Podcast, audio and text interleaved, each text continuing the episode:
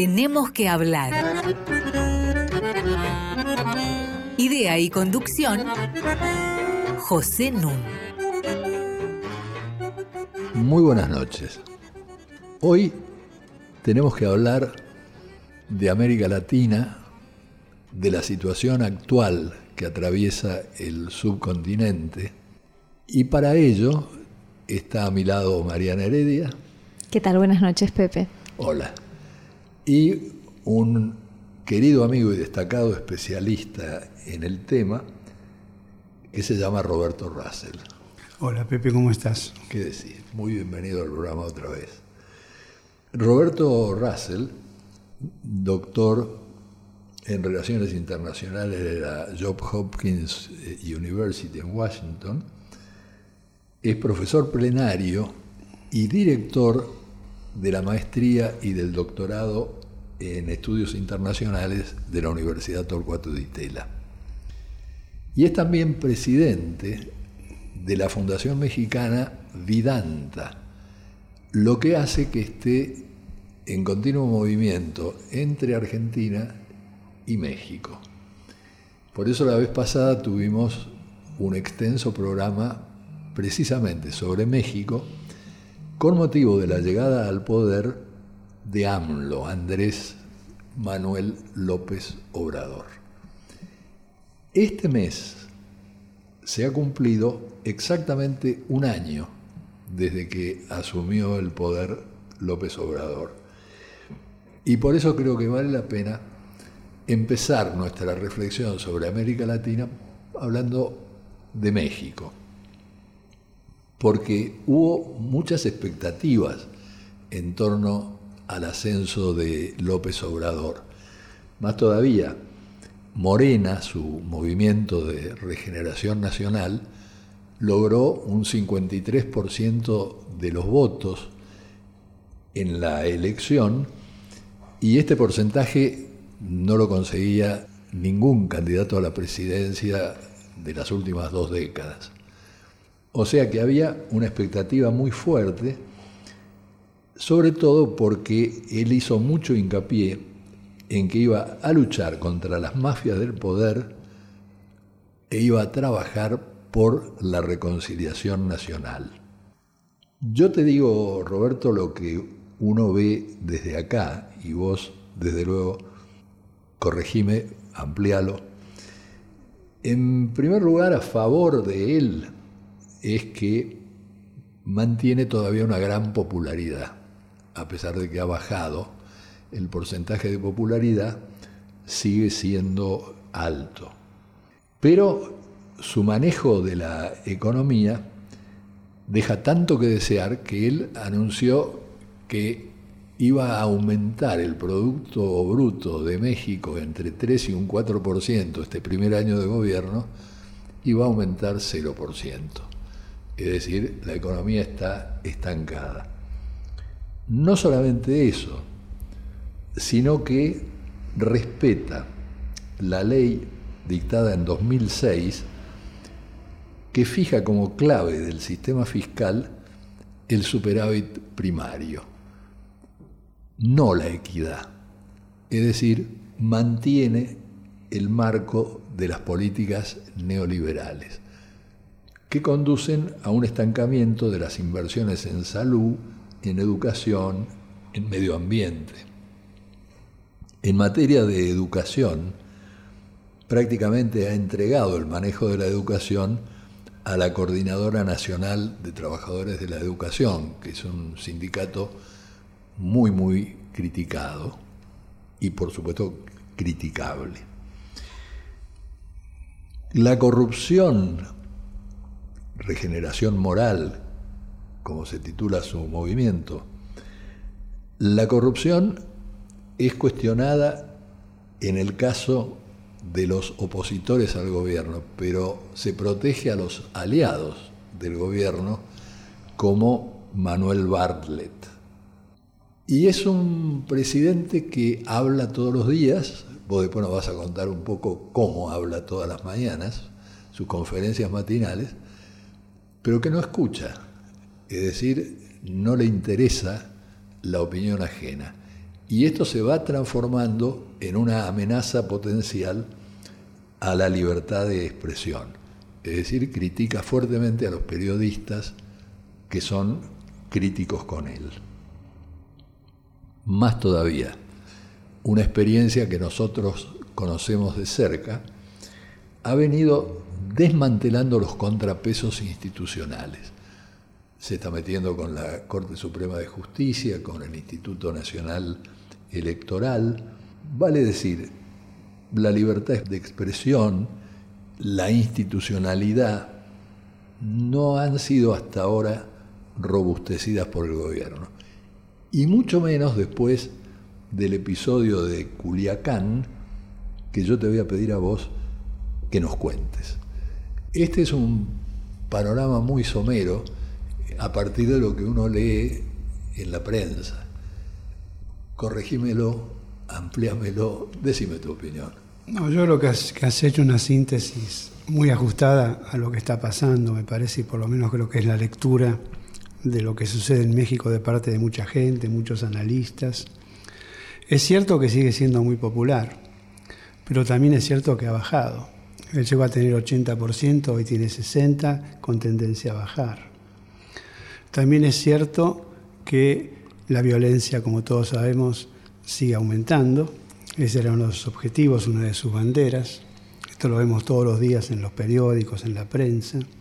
Así que en ese sentido tiene una deuda pendiente. Los homicidios son la tasa más alta. Son muy altos, pero además la otra cosa es que el control de la violencia, la represión, sigue estando en manos de las Fuerzas Armadas. O sea que el tema es que como no sabía qué hacer y cómo traspasar esto a una policía que tampoco existe para eso y es muy confiable todavía, esto quedó en manos de la Guardia Nacional, así llamada. Una Guardia Nacional que por otro lado, entre esas cosas, está controlando las migraciones en la frontera sur. Ahí también hay otro aspecto muy interesante que tiene que ver con la política exterior, porque todo este discurso de mayor autonomía, la cosa típica, digamos, con la que él llega al gobierno, en los hechos no se está mostrando. ¿no? Y lo del trilateralismo que él oponía al bilateralismo que Trump defendía, es decir, incluir a Canadá en las negociaciones, ¿esto lo está haciendo? Sí, lo está haciendo, pero realmente eso tampoco va porque Primero es que esta negociación él en parte la hereda. Entonces hace un equipo de transición donde él manda a su propia gente para negociar. Pero ahí está esa presión brutal este de Trump. Y entonces, como Trump bilateraliza todo en esta diplomacia transaccional, como se llama, este, él ha logrado la división. O sea que esta articulación México-Canadá no funciona, porque además sus intereses no son necesariamente coincidentes. Son los más débiles, pero México acá es el costado más débil de esta relación trilateral y está además esperando a ver qué pasa, porque esto todavía no ha sido aprobado por Estados Unidos. Así que hay muchas cosas que acabas de mencionar que son muy ciertas y esto hace que el horizonte sea este, muy complejo, porque el país, como dijiste hace un momento, él prometió que iba a crecer al 3-4%, no crece y además este, está creciendo menos de lo que le heredó, porque el, último año de Peña Nieto el país creció al 2.4. Y eso todo el mundo lo recuerda. O sea, podés criticar mucho a Peña Nieto, pero el país venía con un cierto crecimiento sostenido durante muchos tiempos. Y él además está con esta idea de recuperar lo que se llamó el, el, desarrollo estabilizador de México, que fue esa etapa de crecimiento muy sostenido y que explota a partir de la crisis de 1982 diciendo que bueno, todo lo que ha pasado en México tiene que ver con la adopción de políticas neoliberales, pero al mismo tiempo no está haciendo políticas que vayan en un sentido muy opuesto, como acabas de decir. Sus, recortes, digamos, de, los gastos eh, del gobierno, sobre todo de las burocracias, la administración, son brutales. Como dijo Aguilar Camín este, el otro día, eso le causaría envidia a cualquier gobierno neoliberal y, y antiestatista.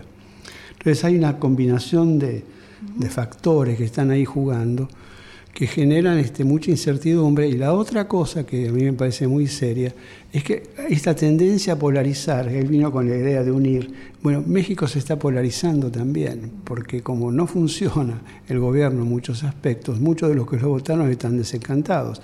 Y claramente hay una crítica de la derecha fenomenal. Entonces todo eso está sobre la mesa hoy en la discusión política mexicana. El caso Culiacán Eh, ¿Nos podés contar un poco cómo fue? Bueno, mira, este es otro tema que ha contribuido mucho a su pérdida de prestigio y yo creo que en parte la declinación de su popularidad tiene que ver con esto, ¿no? Porque, bueno, todos conocemos cómo fue el episodio. En un estado que, por otro lado, el narcotráfico sigue creciendo. No, todos conocemos cómo fue el episodio, te pediría que lo cuentes. No, no, en el sentido de que bueno, persiguieron a este señor, que es el hijo del Chapo, lo tenían este, prisionero, se armó ahí un tiroteo fenomenal y como para contenerlo, la represión tenía que ser muy alta, en esta negociación él prefirió dejarlo libre, ¿no? que es una cosa que la mayor parte de la sociedad lo vio de manera... Este, es decir, un líder del narcotráfico que habían conseguido apresar y él lo deja libre. Lo tenían prisionero, exactamente. Exactamente. Lo tenían prisionero y lo tuvieron que dejar porque, bueno, lo que hubiera pasado ahí es una batalla campal, entonces él prefirió que esto no pasara en nombre de, de la paz y la, y la, tranquilidad y qué sé yo de los mexicanos. Pero este es un tema que yo creo que es uno de los puntos de inflexión en lo que decíamos de esta baja creciente de popularidad. Ahora, otra cosa que es muy importante, Pepe, es que como el combate contra el narcotráfico en algunos sentidos ha sido muy efectivo, estos cárteles enormes que existían han sido en gran medida desarticulados. Se desarticularon los cárteles, pero no el narcotráfico. Entonces lo que tenés son este, cada vez más grupos pequeños. Pymes. Eh, pymes eh, narcotraficantes, ¿no? que además están disputando brutalmente territorio. Y lo de Chihuahua que es donde pasó este episodio que acabamos de mencionar, tiene mucho que ver con esto. Bueno, Porque Chihuahua no era un estado donde el narcotráfico había avanzado tanto. Claro. En tu honor, digo, hemos seleccionado para nuestros interludios musicales temas muy populares de América Latina. Y vamos a comenzar por una exquisita cantante uruguaya interpretando un tango argentino.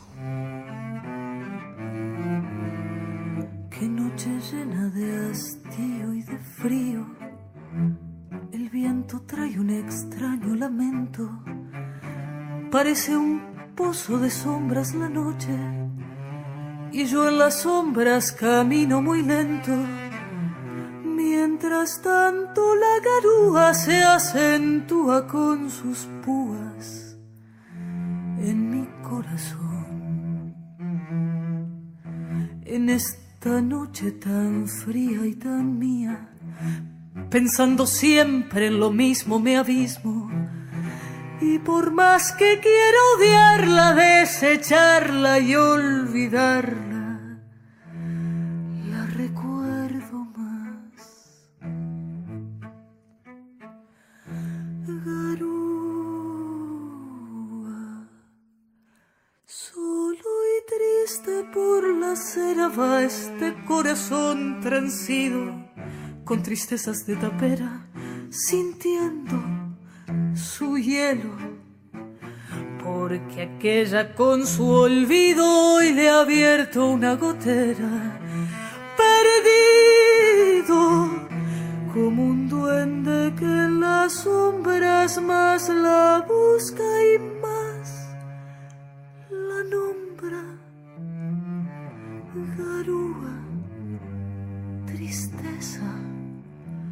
hasta el cielo se ha puesto a llorar.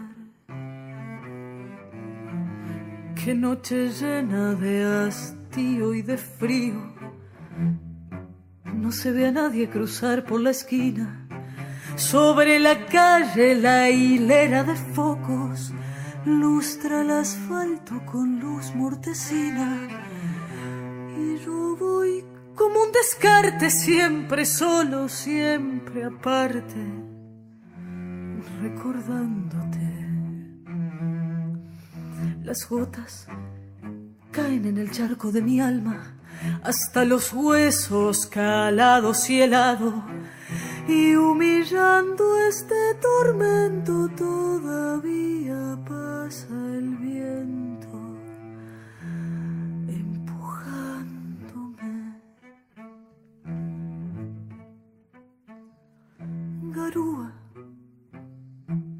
Solo y triste por la cera va este corazón transido con tristezas de tapera, sintiendo su hielo,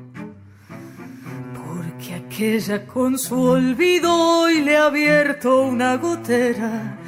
Perdido como un duende que en las sombras más la busca y más la nombra.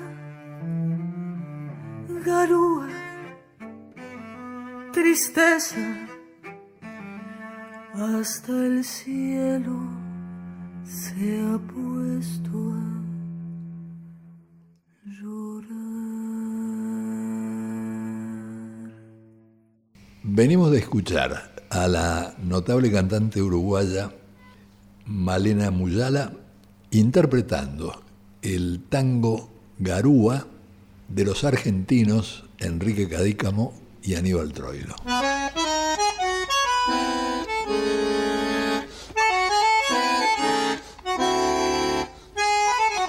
Seguimos con José Nun. Tenemos que hablar arroba radionacional.com.ar para que ustedes se comuniquen con nosotros. Y todos nuestros programas, este es el número 115, se pueden bajar de la página web de la radio radionacional.com.ar barra podcasts. Estoy conversando con Mariana Heredia y con Roberto Russell acerca de América Latina y hemos comenzado con el caso de México, acerca del cual sé que Mariana tiene una pregunta que hacerte, Roberto. Roberto, muchas veces los gobiernos latinoamericanos le echan la culpa de su mala suerte al imperio, ¿no? a la injerencia de Estados Unidos en la región. Y es cierto que alcanza con escuchar algunas de las declaraciones de Trump para concluir que tiene una adversión, una, eh, ¿no? un ensañamiento con México por ahí inédito. ¿Cuánto de esta recesión que vive hoy México, estas dificultades económicas que mencionabas, tiene que ver con ese contexto internacional más enrarecido? Mira, yo creo que tiene más que ver con política interna y con, con la, las políticas económicas que México ha adoptado. Y sobre todo, así como hablamos de un punto de inflexión con este tema del hijo del Chapo, también hay un punto de inflexión de partida en el sentido de que estamos viendo por qué hay menos inversiones ¿no? de afuera, que es este, la cancelación del aeropuerto. Porque ese es un tema que ha generado mucha preocupación, en el sentido de que había un contrato, bueno, dijo esto no va más, hubo mucha corrupción y qué sé yo, mucha inversión. Un tercio del aeropuerto de México ya está construido y esto está absolutamente paralizado.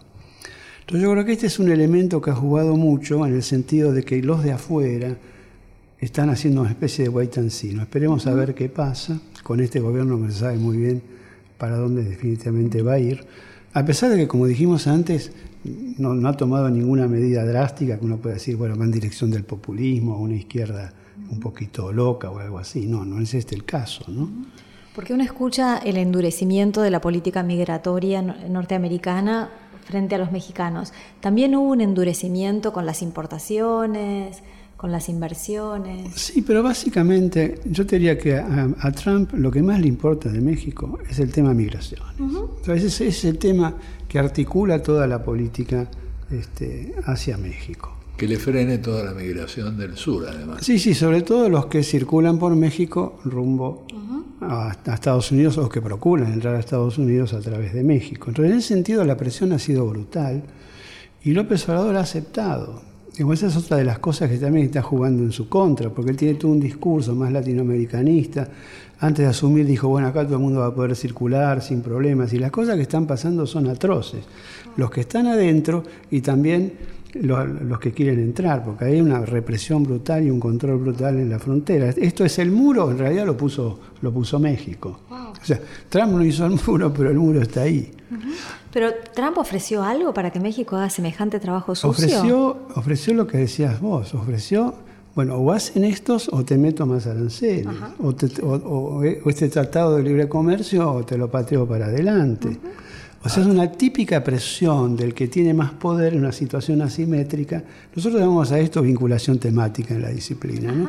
Entonces, haces esto y si no lo haces te pego por acá. Y como sos el más débil, en una situación de mucha vulnerabilidad tendés a aceptar. Digo porque en Argentina algo de esto nos va a pasar. Este, entonces, acá hay un punto muy importante y es este, y además por otro lado, López Obrador no tiene mucho interés en la política exterior.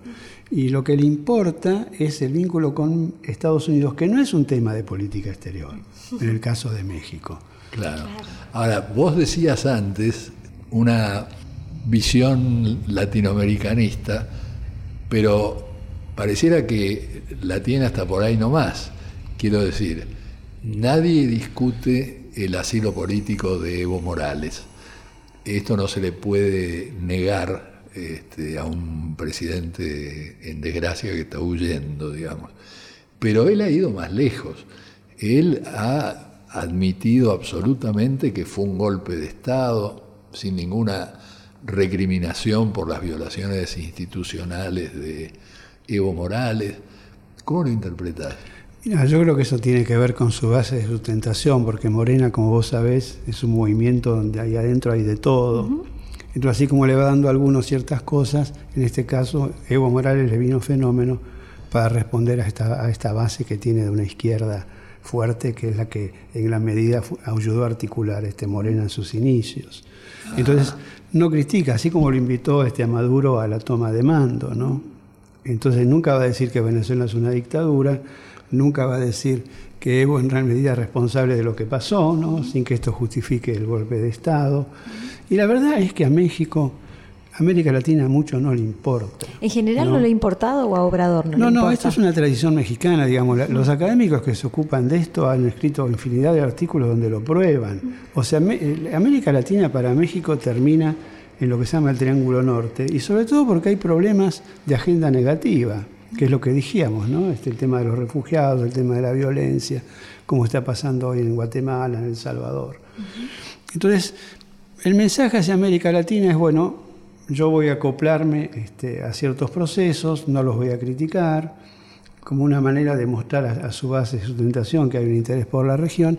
Y esto es muy importante conocerlo, porque hay quienes creen que con México se puede hacer una política latinoamericana diferente sin entender dónde está México, ¿no? ni cuáles son las prioridades mexicanas. No van a hacer olas, digamos, porque no les interesa quebrar ni complicar su relación con Estados Unidos. Digo por esto lo que pasó, por ejemplo, cuando Alberto fue a verlo pensando en que, bueno, estamos en cierta medida aislados con tanta derecha, bueno, a ver si con México podemos hacer algo. La verdad es que no va a salir mucho de ahí. Es pura retórica, pero no va a haber una acción concreta, porque a México no le importa este, América Latina más allá de esta frontera que digo, y a López Obrador no le importa la política exterior. Él es pura política interna. Su cabeza está ahí. Estamos en un contexto global muy crítico, ¿no es cierto? En que el malestar se difunde por el, por el mundo. Yo la vez pasada hacía una analogía muy al uso nostro con la segunda ley de la termodinámica, ¿no? que en una adaptación libre implica que cuando un sistema cerrado que se mantiene en relativo equilibrio estalla, entonces el desorden que sigue es incontrolable por largo rato. Un ejemplo banal es el té puesto en una taza, ¿no es cierto? Constituye un sistema cerrado que contiene al té. El té está ahí adentro de la taza, pero si se te cae la taza al suelo y se rompe en pedazos, el té que se desparrama por el suelo no lo vas a poder recoger. Es decir, entra en un desorden, un aumento de lo que se llama la entropía. Esto yo creo que es lo que está caracterizando a un mundo en que 500 grandes empresas hoy en día controlan un tercio del Producto Bruto Interno mundial. 500 grandes empresas. Y estas 500 grandes empresas emplean unos 67 millones de trabajadores sobre 3.500 millones de trabajadores que hay en el mundo, es decir, un 0,0003%. En este contexto, la CEPAL viene de publicar un informe en verdad alarmante. Uno de cada tres latinoamericanos es pobre. Y esto normalmente con líneas de pobreza que se fijan en forma bastante bajista. Más aún, en el último año, 6 millones más de latinoamericanos han caído en la pobreza. Hay 72 millones, la población de una Argentina y media, que están en la pobreza extrema. Y las previsiones de crecimiento de la economía latinoamericana para este año, para el 2019, dan 0,1%. En este clima, en este contexto, me gustaría que entrásemos a conversar de situaciones que pueden ir desde Evo, ya que lo mencionamos hace un rato, en adelante. Como vamos a hacerlo en el próximo bloque, yo quiero cerrar este con una cita que recordé y que es muy llamativa. Data del fin de la Primera Guerra Mundial, 1919. Clara Zetkin, que era una colaboradora de Rosa Luxemburgo en Alemania, escribe lo siguiente. Solo podemos combatir al fascismo si entendemos que surge y arrastra a grandes masas sociales que han perdido su anterior seguridad de la existencia y con ello a menudo su creencia en el orden social. 1919 a 2019. Escuchemos quizás, quizás quizás.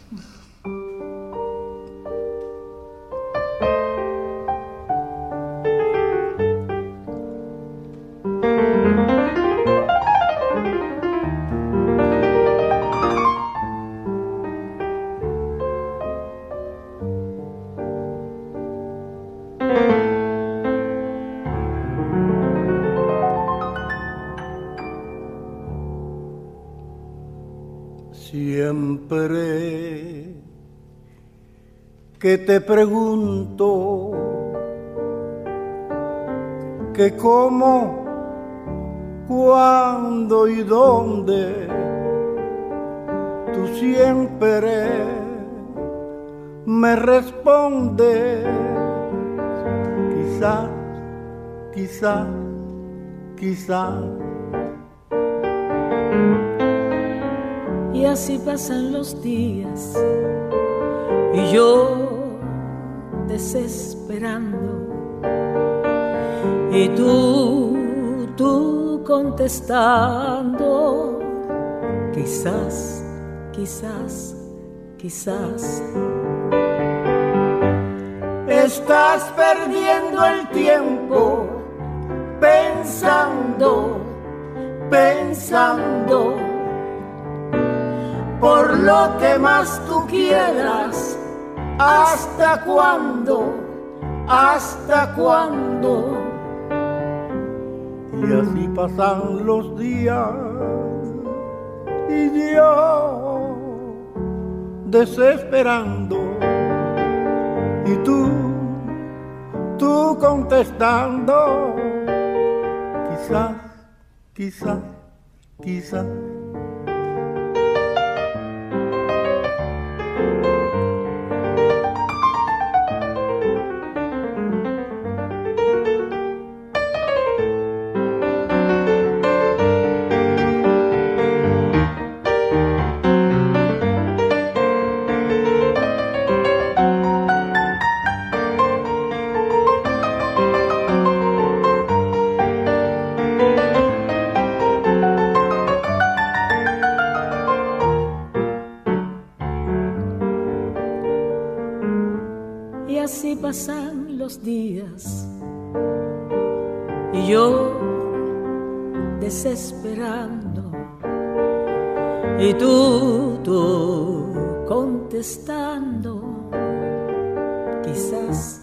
quizás, quizás.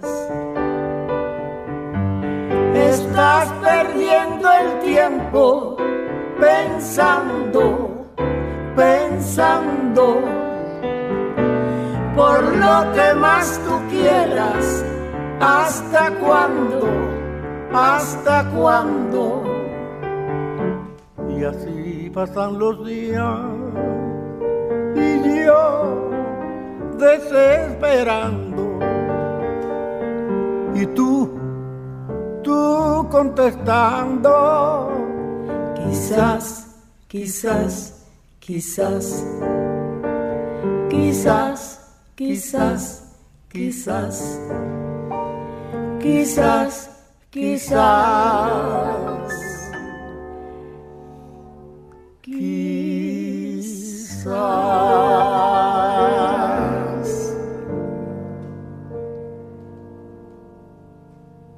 Fue el conocido tema del cubano Osvaldo Farrés, quizás, quizás, quizás, interpretado por los cubanos Ibrahim Ferrer y Omar Aportuondo.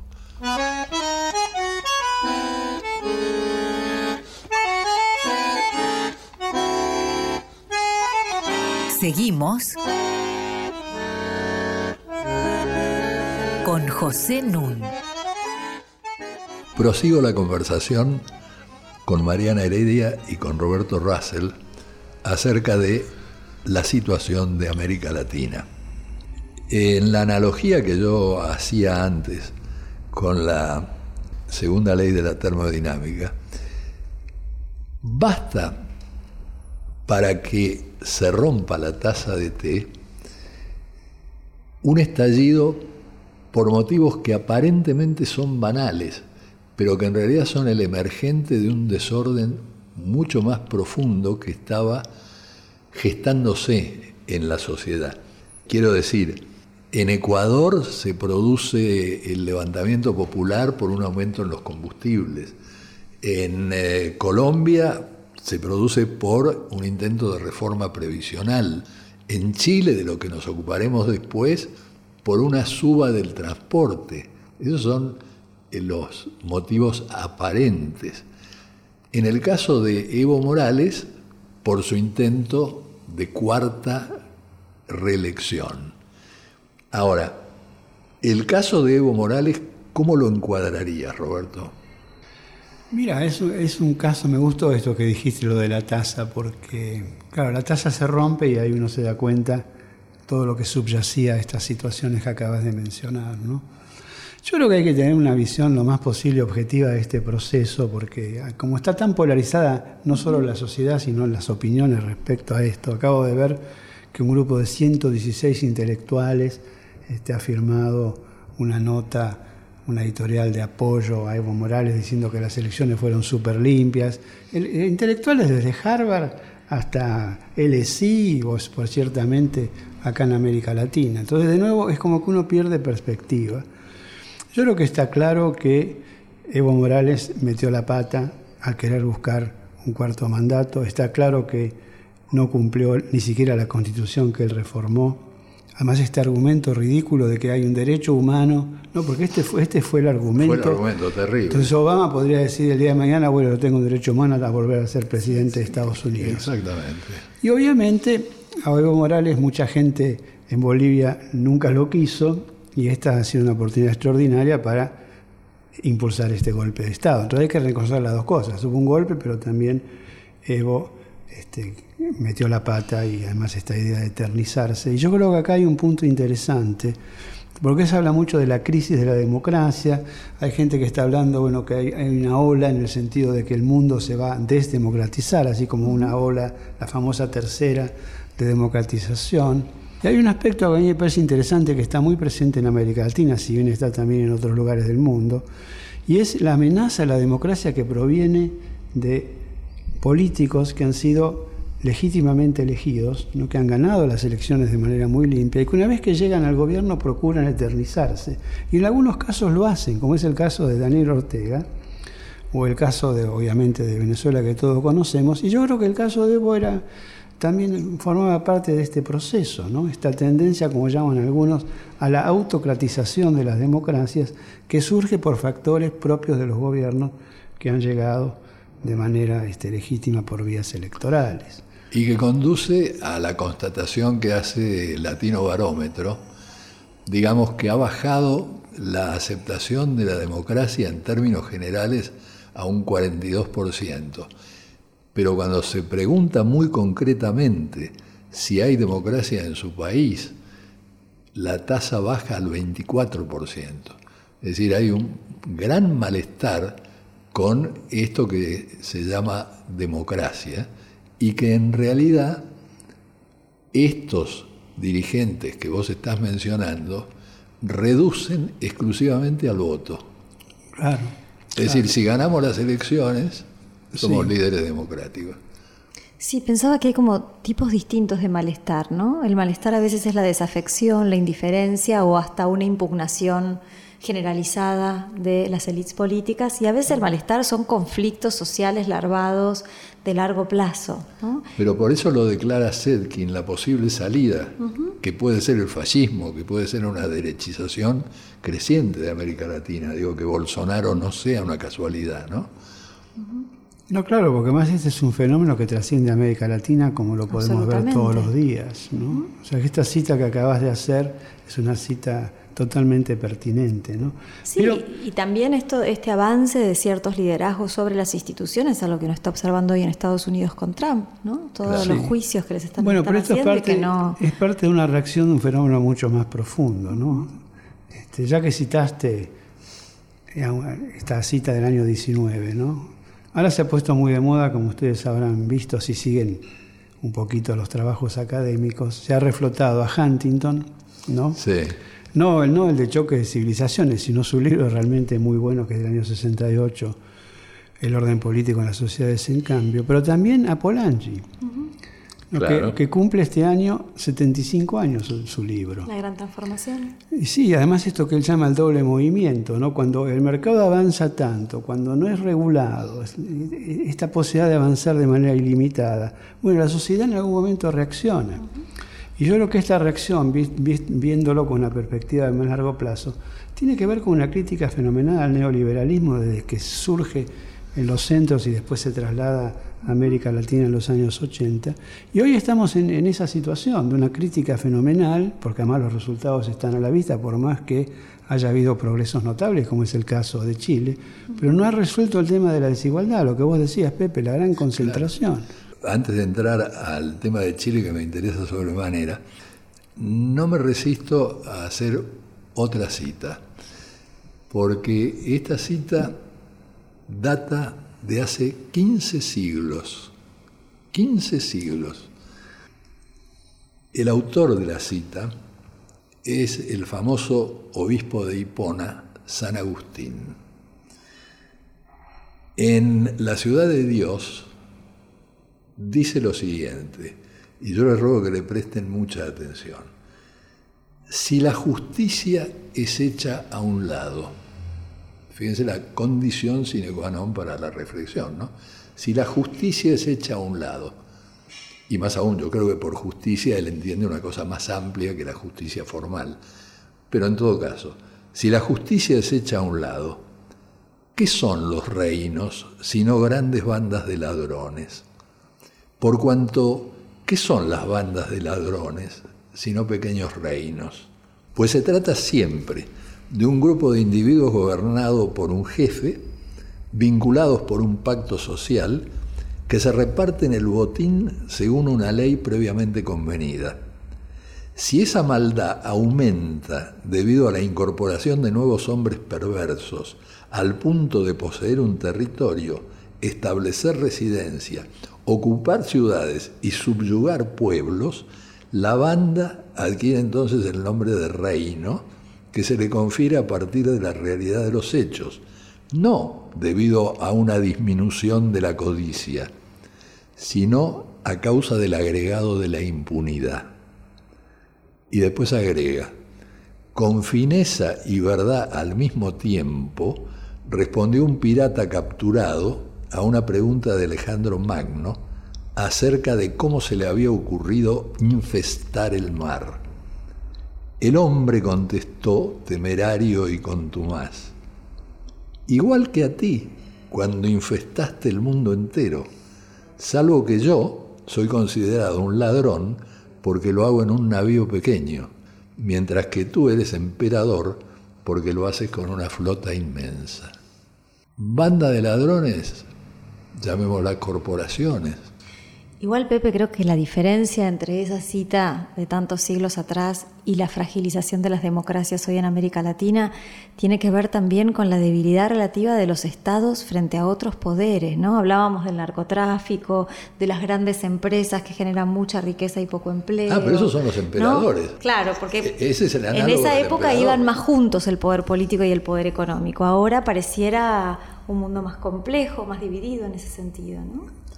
Sí, sí, bueno, este- este caso de, de los emperadores me trajo enseguida a la memoria el caso de las corporaciones que tienen tanta concentración de riqueza y de poder en Chile. ¿no? Porque este es un fenómeno que a veces no, no queda tan en evidencia cuando uno analiza la situación chilena. ¿no? Incluso estaba leyendo el otro día que varios de estos que cometieron delitos que además quedaron claro que efectivamente los habían cometido, los mandaban a tomar clases de moral, ¿no? clases de ética pública, pero no fueron presos, porque claro, son emperadores. Y esto, esto es un elemento de esta sociedad que es una sociedad tan clasista todavía, que ha jugado mucho en esta explosión social, ¿no? esta enorme concentración y la injusticia. Bueno, esos me parecen elementos decisivos. Había un cartel en la manifestación más importante de la Plaza Italia en Santiago, eh, que decía no son 30 pesos, son 30 años. Bueno, yo creo que es mucho más de 30 años, ¿no? Vamos a hablar más en detalle de esto, porque me parece que es un caso ejemplar para tener en cuenta después de la pausa musical.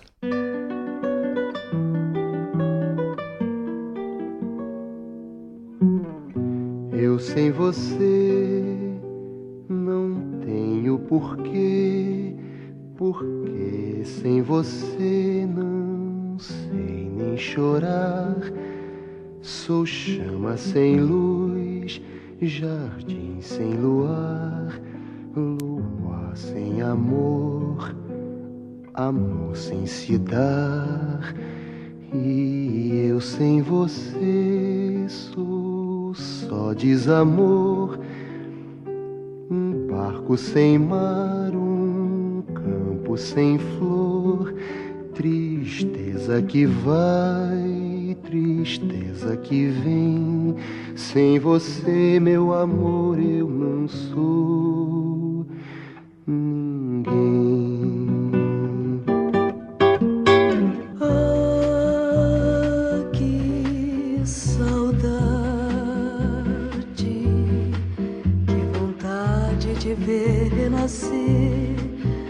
sabia.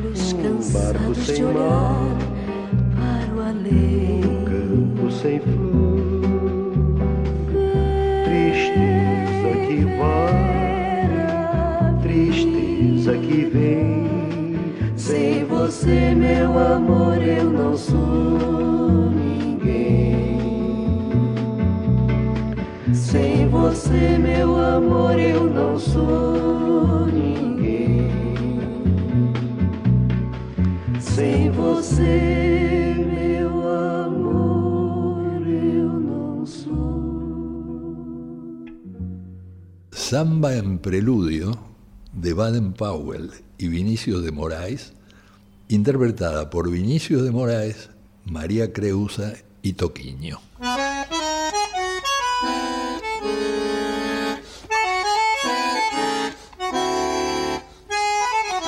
Seguimos con José Nun.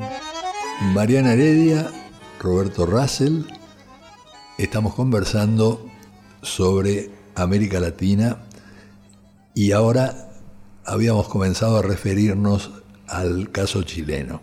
Mencioné la concentración de un millón de personas en la Plaza Italia de Santiago y quiero agregar una cosa.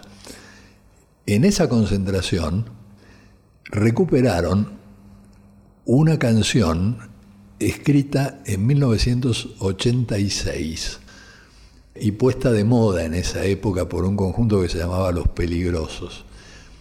Y se llama El baile de los que sobran. Y toda la plaza cantó El baile de los que sobran, cuyos primeros versos son Únanse al baile de los que sobran, porque total nadie nos va a echar de menos. Bueno, esta sensación popular de estar de más, que no puede sorprender a nadie en el caso de Chile. Primero porque hay un malestar que viene desde las revueltas estudiantiles del 2006.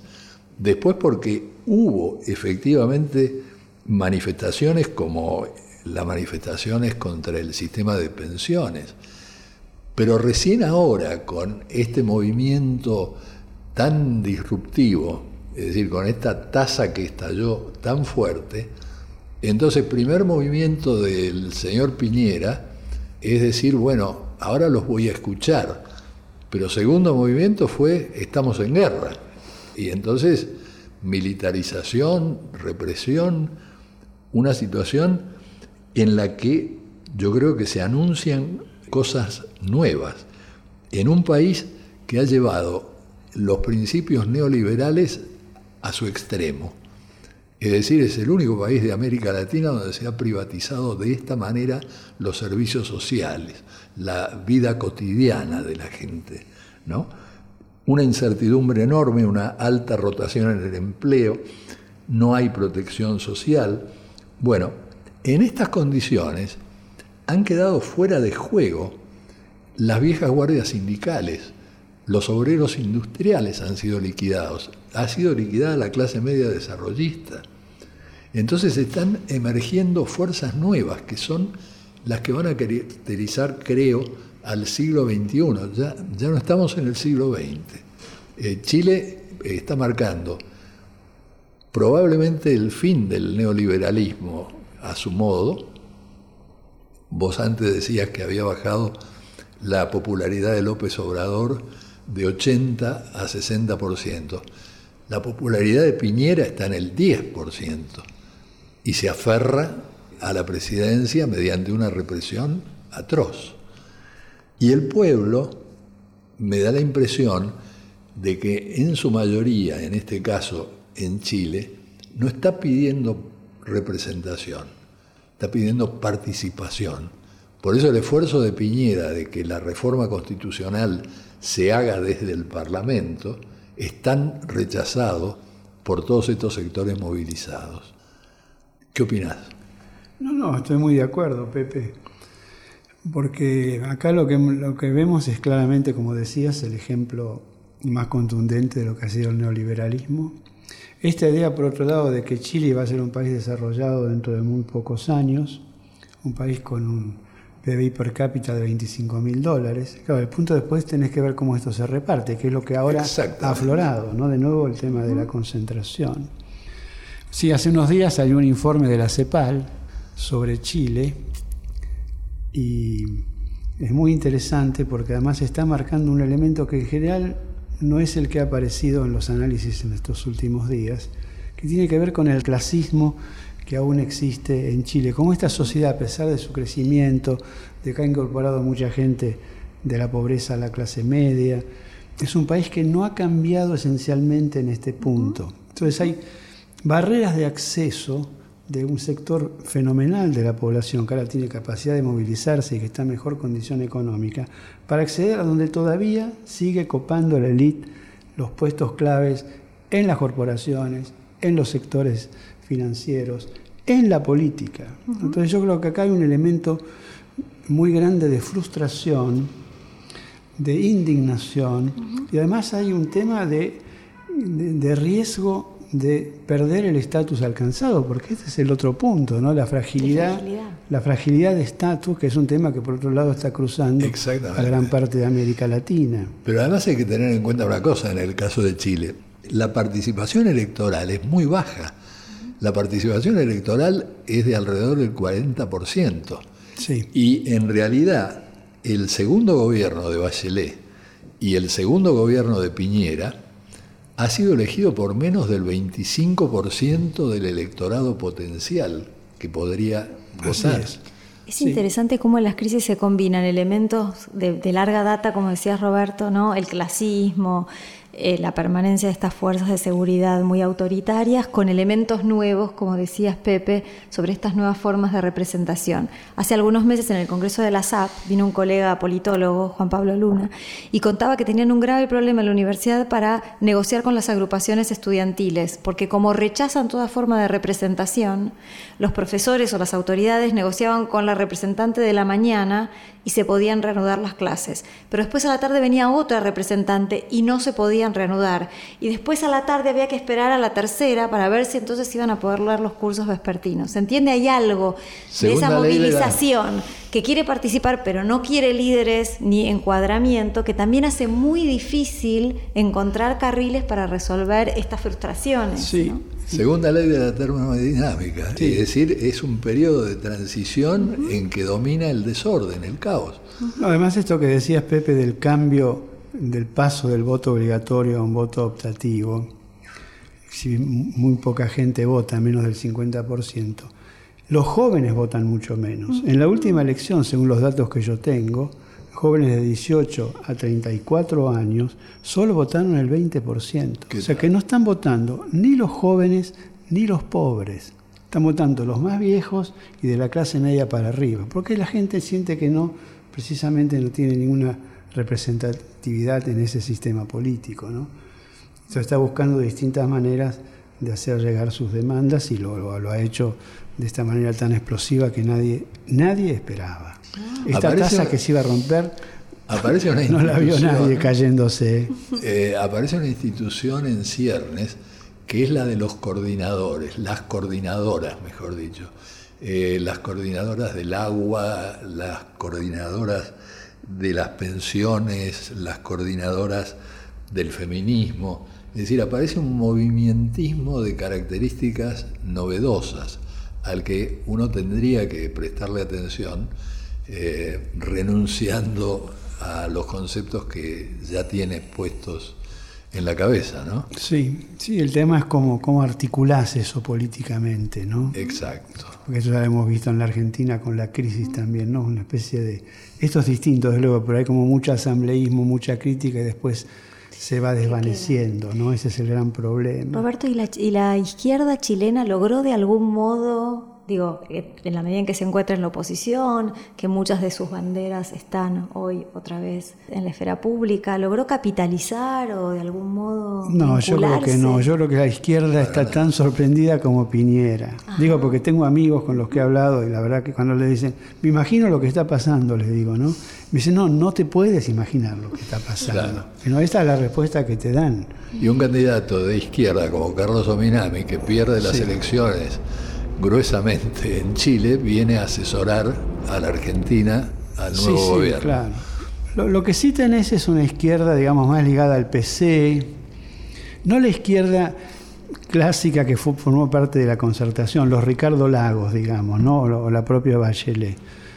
esta es una izquierda más ligada a, a movimientos este, como el PC o quizás hasta más duros, que sí han logrado un espacio importante, aunque muy minoritario, como producto de las grandes movilizaciones estudiantiles y masivas que arrancan ya, como vos mencionabas, 2006, 2007 por ahí, y que fueron creciendo. A mí me tocó verla, yo estuve en Santiago un par de veces, justo cuando estas manifestaciones se dieron, y realmente me llamó muchísimo la atención porque lo primero que dije, bueno, ¿qué es lo que pasa acá? ¿no? En un país que se presentaba como un modelo, donde todo el mundo estaba ascendiendo, la gran mayoría.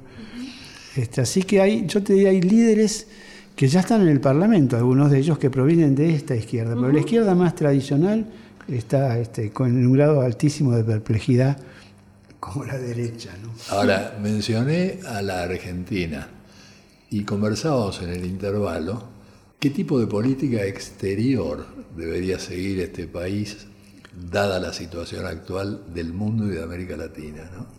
Mira, yo creo que esta es la situación del mundo y de América Latina y la nuestra, ¿no? que es terrible, porque estamos en una situación de vulnerabilidad fenomenal, no solo por lo económico, sino porque crece nuestra irrelevancia estratégica en la medida en que el país sigue declinando, que esta es la historia Claro. de la Argentina que lleva ya este, muchas décadas.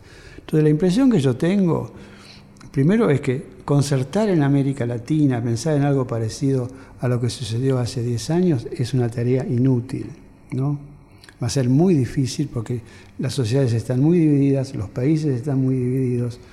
Entonces yo creo que hay que buscar, en todo caso, temas muy concretos donde podría haber ciertos intereses comunes y no pensar en, en proyectos grandiosos, porque nada de esto va a pasar. Lo mismo va a pasar con el Mercosur. El Mercosur exige una discusión fenomenal, porque las uniones aduaneras ya han pasado de moda. Entonces nadie quiere resignar, sobre todo la gente que está más en la izquierda, a- o presentarse a esta discusión, porque la verdad es que deberíamos hacerlo. Entonces yo creo que la política exterior tiene que ser una política exterior muy prudente, tratar de no pelearse casi con nadie, y tiene que ser una política exterior muy instrumental, esto es, poniendo el acento en el desarrollo, en las necesidades económicas y tratar de interactuar con todo el mundo en la medida de lo posible, ganar mercados. Este creo que tiene que ser el eje fundamental en los próximos años y que no se enturbie, no que no se contamine con cierta ideología que puede después tener un efecto negativo en los vínculos con el mundo. La gran dificultad es justamente la necesidad de revisar lugares comunes, de revisar un sentido común que nos viene desde hace muchos años cuando la situación ha cambiado radicalmente.